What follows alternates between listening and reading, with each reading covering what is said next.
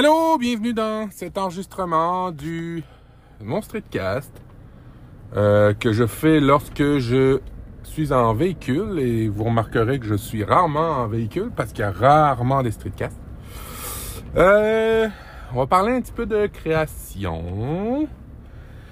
J'ai euh, je commence à j'ai ben, en fait, j'ai mis les bouchées doubles dans les dernières semaines pour ma chaîne YouTube et il ben, n'y a pas de secret. Hein. Plus on travaille, plus il y a du rendement. Autant monétairement que que ben, qu'en termes de vues puis en termes d'abonnement. Alors euh, tranquillement euh, ben, les, les, les, euh, les revenus commencent à monter pour la petite histoire, là, je je, vais pas m'acheter euh, un château avec ça, mais euh, on est rendu à euh, par jour. Puis je débute là. J'ai commencé à 50 cents par jour, 50 centimes, 80. Hein. On est rendu pas loin du 2 dollars, 3 dollars maintenant en ce moment, 3 dollars par jour. Alors ça monte. Je vois qu'il y a un potentiel. Euh, évidemment, euh, le temps investi versus les retours, c'est euh, vraiment, vraiment pas payant en ce moment. Mais il y a de l'argent. Alors, puis il y a une progression. Alors, on continue là-dessus. Alors, deux choses que je commence à mettre en place, c'est un abonnement.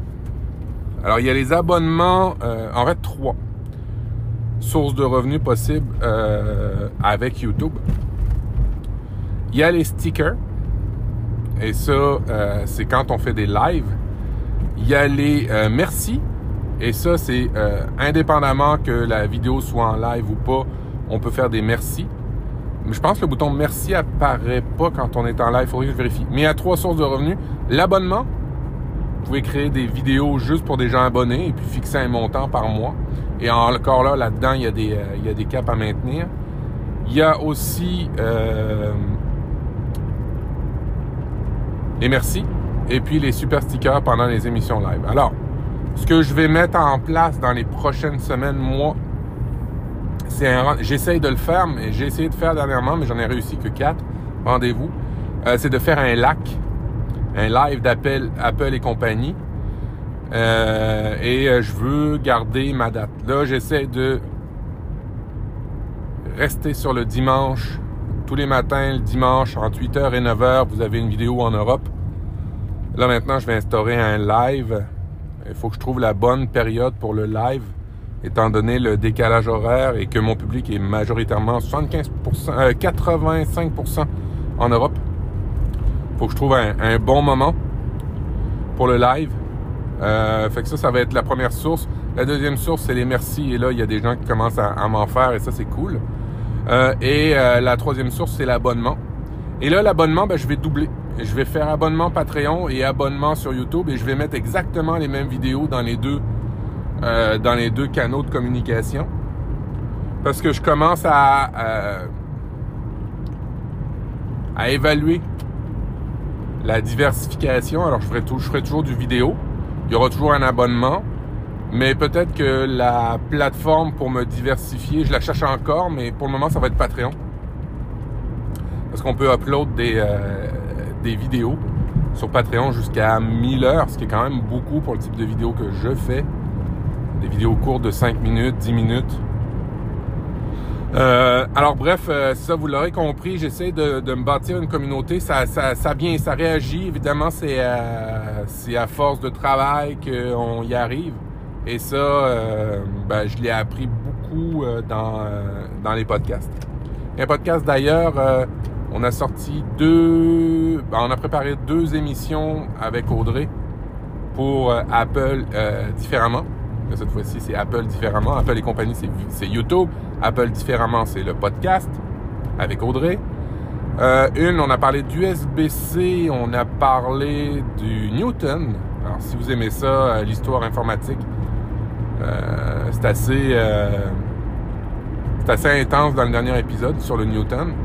Et le prochain épisode, le sujet, ce sera AirPlay euh, sur l'aspect audio J'ai parlé d'Airplay, Airplay 1, Airplay 2, euh, les, les, croyances. J'ai un peu de recul, un peu plus de recul maintenant avec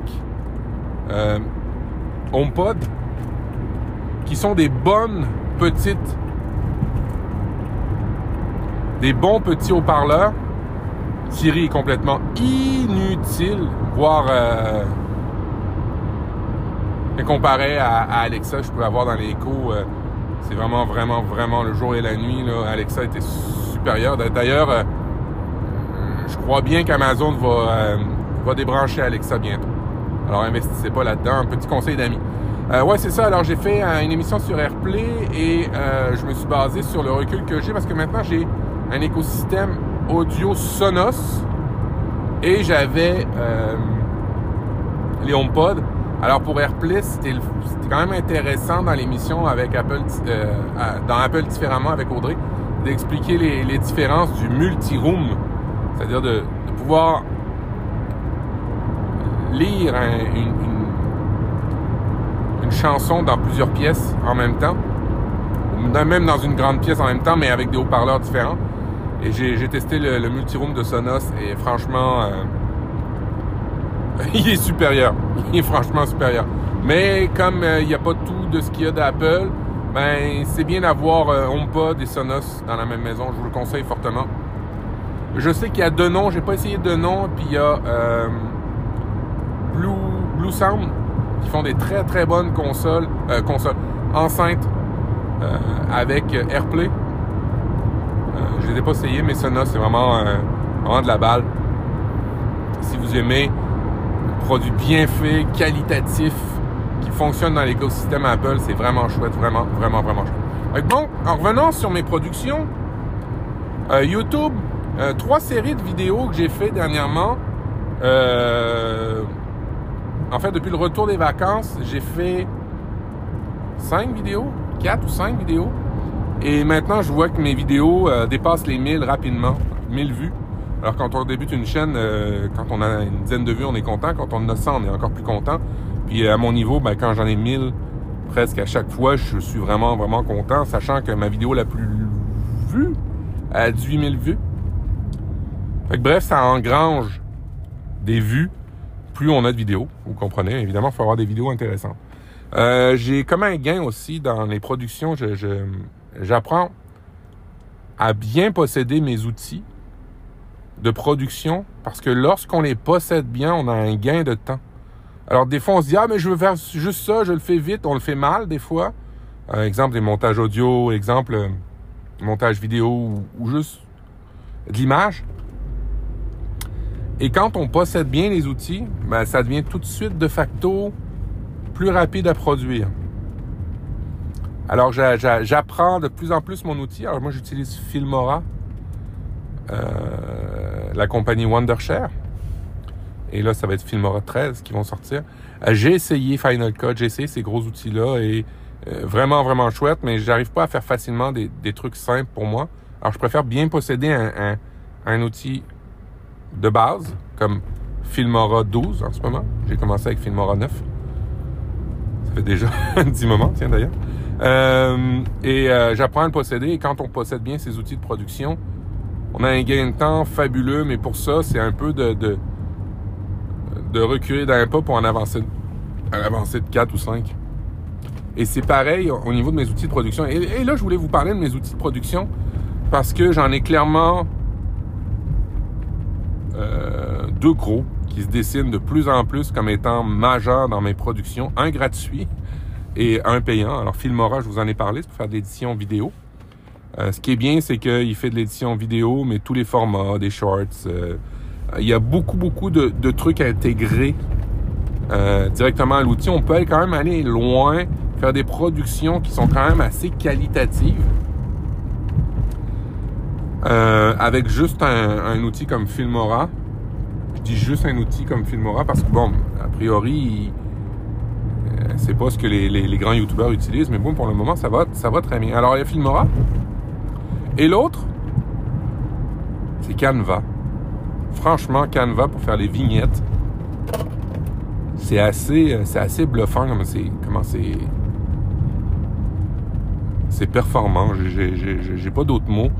J'ouvre de moins en moins les outils d'édition de Affinity, euh, la compagnie Sheriff. Euh, il y a plusieurs produits là-dedans. J'ouvrais plus du tout Photoshop depuis que j'étais tombé sur Affinity, mais là, du coup, avec Canva, pour ce que j'en fais, pour ce que j'en ai besoin en ce moment, il remplit amplement. Et la version pro amènerait pas pour le moment de gain plus que ça significatif. Ce qui fait que la version gratuite, ben, j'en suis amplement satisfait. Et Canva, c'est vraiment de la barre. Et c'est pas juste pour faire de l'image. Hein. Vous pouvez faire des espèces de présentations avec ça. C'est vraiment un super gros outil de production qui est, euh, qui est juste incroyable. Euh, fait que c'est ça, c'est mes, deux outils en ce moment, j'utilise beaucoup.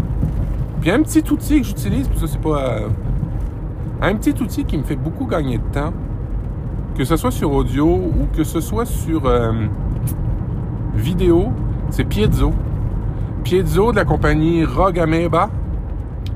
C'est un enregistreur de son d'un Mac et ça enregistre, exemple, quand vous êtes sur Skype, ben, les deux bandes. Alors, vous qui parlez et, et les interlocuteurs, les ou l'interlocuteur, l'autre bande, et ça le met sur les deux bandes.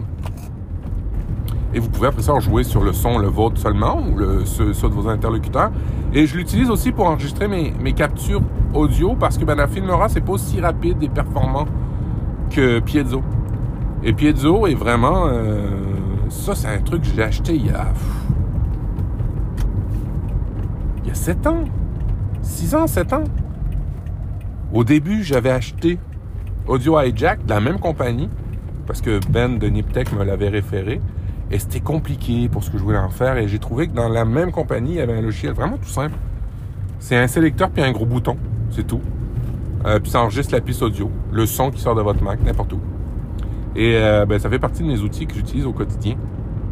J'en ai d'autres, mais je, vous en reparlerai. Alors bref, ce que je vais conclure de cette euh, capsule audio, c'est quand on travaille avec soin, qu'on prend le temps de bien faire les choses, ben, on a euh, des résultats, on a des retours. Et puis Apple, différemment avec Audrey, j'ai les mêmes retours dans le sens où ben, ça va bien, ça va honnêtement très bien pour euh, les entrées d'argent. Allez, je vous souhaite un beau dimanche. Salut, ciao, ciao.